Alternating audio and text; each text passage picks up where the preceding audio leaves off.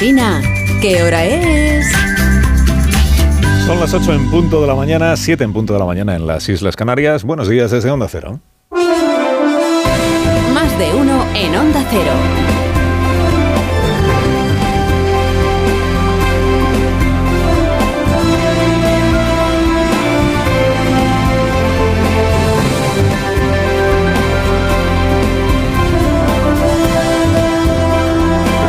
Bienvenidos a una nueva mañana de radio. Estamos iniciando el 24 de abril del año 2023. Dentro de una semana es primero de mayo, Día del Trabajo.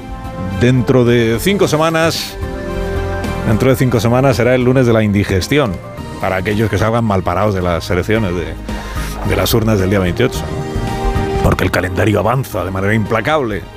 Superado ya este fin de semana de celebraciones y fiestas populares que han llevado a nuestros eh, líderes políticos más significados, pues lo mismo a la Feria de Abril de Sevilla que a la Diada de San Jordi en Barcelona.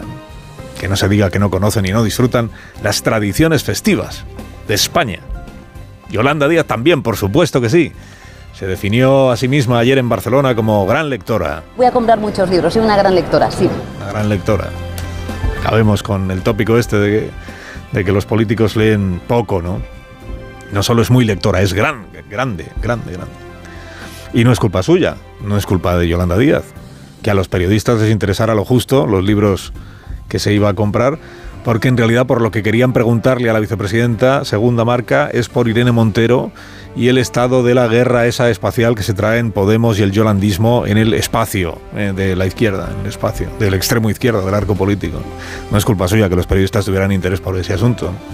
La vicepresidenta estaba por la labor de responder, pero en estas se apareció por detrás Ada Colau, su mentora catalana, y dijo que solo se habla de San Jordi en el día de San Jordi. ¿Qué episodio? Oiga, mire, escuche. Lo siento, pero voy a hacer de alcaldesa y avui és Sant Jordi. Es San Jordi, tengo que dedicarme a las letras. Així que, com a alcaldessa, es- proclamo que és Sant Jordi i, per tant, Disfrutemos. no parlarem de res més que de Sant Jordi. Gracias. Gracias, dicen, pero gracias, ¿cómo que, cómo que gracias? No sé qué es más llamativo, si que la señora Colau emule a Jordi Pujol, ¿eh? hoy no toca. Esto era muy de Jordi Pujol, hoy no toca preguntar por este asunto. O que diga que ejerce de alcaldesa al impedir que se le pregunte a, su aliada Yolanda Díaz por su trabajo, que es la política. Hoy ejerce de alcaldesa y solo se puede hablar de San Jordi. Pues de alcaldesa la verdad es que ejerció poco, si acaso ejerció de representante del artista en gira. El artista está de gira y que los periodistas no le hagan preguntas que le puedan incomodar. Ahí sale la representante a decir, "Eh, dejen tranquila a mi representada, pregúntenle solo por su disco. Y el de hoy es qué libros le gustan y qué libros se ha comprado. Bueno, escenas dominicales. Enternecedoras escenas dominicales.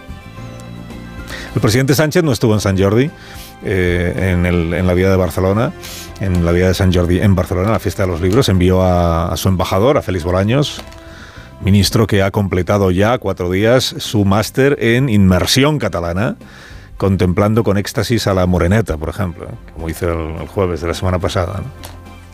No estuvo Sánchez, pero sí celebró el presidente a su manera el Día del Libro, en Fuenlabrada, donde no hay diada, pero sí tenía meeting. Y entrando antes, como quien no quiere la cosa, antes del meeting, entrando eh, el presidente a una librería, que por suerte para él estaba vacía. Solo había dos personas dentro cuando él abrió la puerta, la librera y el cámara del Palacio de la Moncloa. Hola. Hola, Buenos días. buenos ¿Estás días. no? Sí, buenos días. Buenos días. La librería lleva 38 La años. cámara, como ya estaba dentro, pues pudo captar esta escena tan natural ¿eh? en la que Sánchez empuja a él mismo la puerta. Hola. Sin que la librera se sorprenda ni nada de ver allí al presidente, porque quien se sorprende, fíjese, es el presidente del gobierno cuando descubre que hay autores que se autoeditan. Se autoedita. Se autoedita, sí, bueno, usa un sello Sí, bueno, editorial, pero lo hace ella y, y es el libro más vendido de la, de la librería. Qué curioso, ¿no? Curiosísimo. Curiosísimo, presidente. He visto cosas que no creeríais, verdad. Por ejemplo, que hay autores que se autoeditan. Curiosísimo. Y a veces les va bien. Es verdad. Bueno, le dijo Sánchez a la librera que la educación es muy importante. Y lo que no le dijo Sánchez a la librera es que él está convencido de que el PSOE va a ser la primera fuerza política en Madrid el 28 de mayo. Esto lo dejó para el mitin, supongo que para que no le entrara a la librera la risa floja al escucharle decirlo. En el mitin sí lo dijo, ¿no? Estoy convencido de que el PSOE va a ser la primera, la primera, pero si las encuestas dicen que va a ser la tercera, presidente. Y eso sí, le hizo compra, le hizo compra en, en la librería, además con descuento. Ah, bueno, hoy es el día del libro, así que lleva un 10% de descuento. No porque usted sea el presidente. ¿Ha escuchado usted los flashes? Esto se... dice la librería, dice, ah, bueno, que es el día del libro le- que, le, que le hago descuento. No, a ver, que si no fuera el día del libro, ¿de qué iba a estar el presidente visitando una librería un domingo por la mañana? Este es el tema. Claro que era el día del libro, por eso eligió personarse. ¿Dónde hay una librería en Fuenlabrada que tengo meeting? Me vendría bien. Escuchando el flash este de la cámara. Claro, en realidad tengo que rectificar lo que antes les dije, porque eh, ahora me doy cuenta de que dentro de la librería no había dos personas cuando llegó Sánchez. Tenía que haber, eh, por lo menos estaban el cámara que grabó el vídeo, el fotógrafo, igual un guardaespaldas, en fin, una legión ahí, todos guardando silencio para que no se sepa que estamos. Y disimulando para que el presidente pueda empujar la bola. Qué, nat- qué naturalidad, qué bonitas son estas escenas dominicales. ¿no? ¿Cuánto humanizan a nuestros líderes? Usted piensa, por ejemplo, en Feijóo y, dice, a un, a, un, tipo como Feijóo, ¿dónde le gustaría estar un domingo por la tarde? Exacto, en la feria de abril de Sevilla. ¿Dónde si no? Contagiándose ahí de la fiesta, de la manzanilla, del duende que dicen. Que, que dicen no allí, sino fuera de allí, el duende. Feijó en la feria de abril. ¿Qué otra cosa va a querer hacer un domingo por la tarde? O piense usted en Per Aragonés, por ejemplo. Per Aragonés, que no es Pau Gasol precisamente, de, de estatura, y que ayer eh, tuvo que hacerse una foto con los gigantes de la ciudad de Barcelona. Son estas figuras, pues que son eso, gigantes, ¿no? Se ponte al lado de lo- cualquiera al lado de los gigantes parece pequeño. Dices, pues le ha tocado a Per Aragonés, ya, porque es el presidente, tiene que hacer el gesto. También es una giganta Laura Borrás y al final va, ella va a caer mientras que Per Aragonés aguanta. O sea que vaya una cosa por la otra, nunca se sabe. Las gigantes, las gigantes a veces también se desploman, ¿no? Desploman. Y eso le va a pasar a Laura Borrás en estos próximos días. Bueno, Per Aragonés está haciendo todo lo que puede, grandísimo empeño personal, para que el resto del país se tome en serio esta nueva campaña que él ha lanzado sobre lo del referéndum pactado, la ley de claridad, otra vez a las urnas catalanes, en fin. Pero ni siquiera, ni siquiera la Moreneta consiguió ablandar al ministro Félix Bolaños, ni siquiera la Moreneta.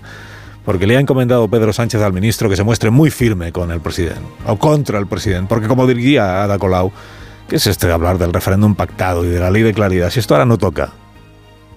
No toca hablar de estas cosas, espera, Oma. Dices, hombre, a Aragonés sí que le toca, porque claro, va a unas elecciones municipales él también. También Esquerra se presenta. Y algo tendrá que hacer Esquerra para no parecer un, un costalero, un simple costalero dels de Madrid. Votar mai és una trampa. La democràcia mai és una trampa. Escoltin la ciutadania, no només el dia de Sant Jordi, sinó que l'escoltin sempre. Eh, Aragonés, resucitando al raca raca y Sánchez fingiendo que no se entera porque ahora no conviene. ¿no?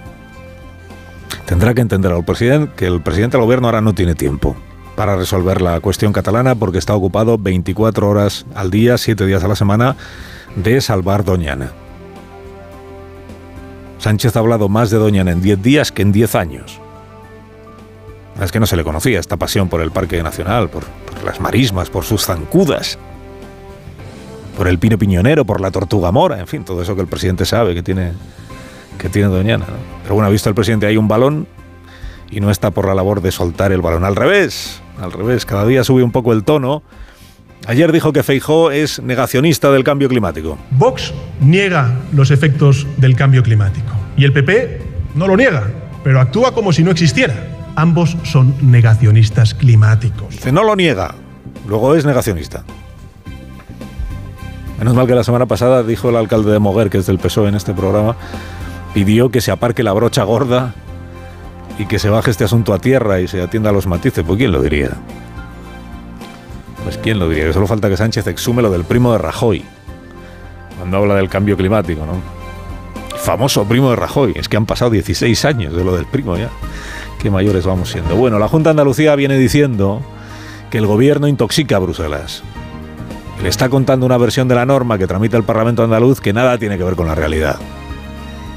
Que lo que se está tramitando en absoluto contraviene ni la protección del Parque Nacional ni la sentencia europea. Juanma Moreno dijo en este programa la semana pasada que él estaba dispuesto a modificar el proyecto si el comisario le demuestra que hay vulneraciones. de nuestra mano eh, esclarecer todos los aspectos que ellos tengan dudas. Y además eh, estamos sujetos también a, que algunas de las sugerencias que nos hagan, propuestas que nos hagan, introducirlas en este proyecto de ley, para que ellos se sientan, eh, tengan más garantías si cabe aún de que no hay ningún tipo de ataque, de ataque al parque. Tenemos los oídos abiertos y estamos dispuestos a escuchar, pero no desde la intoxicación permanente del gobierno de España hacia la propio responsable de la propia Comisión Europea. La intoxicación. Bueno, pues hoy veremos en qué hoy se va a producir la reunión del consejero andaluz de Medio Ambiente con el comisario europeo de Medio Ambiente, que responde al nombre eh, impronunciable de Virginillus Sinkevicius.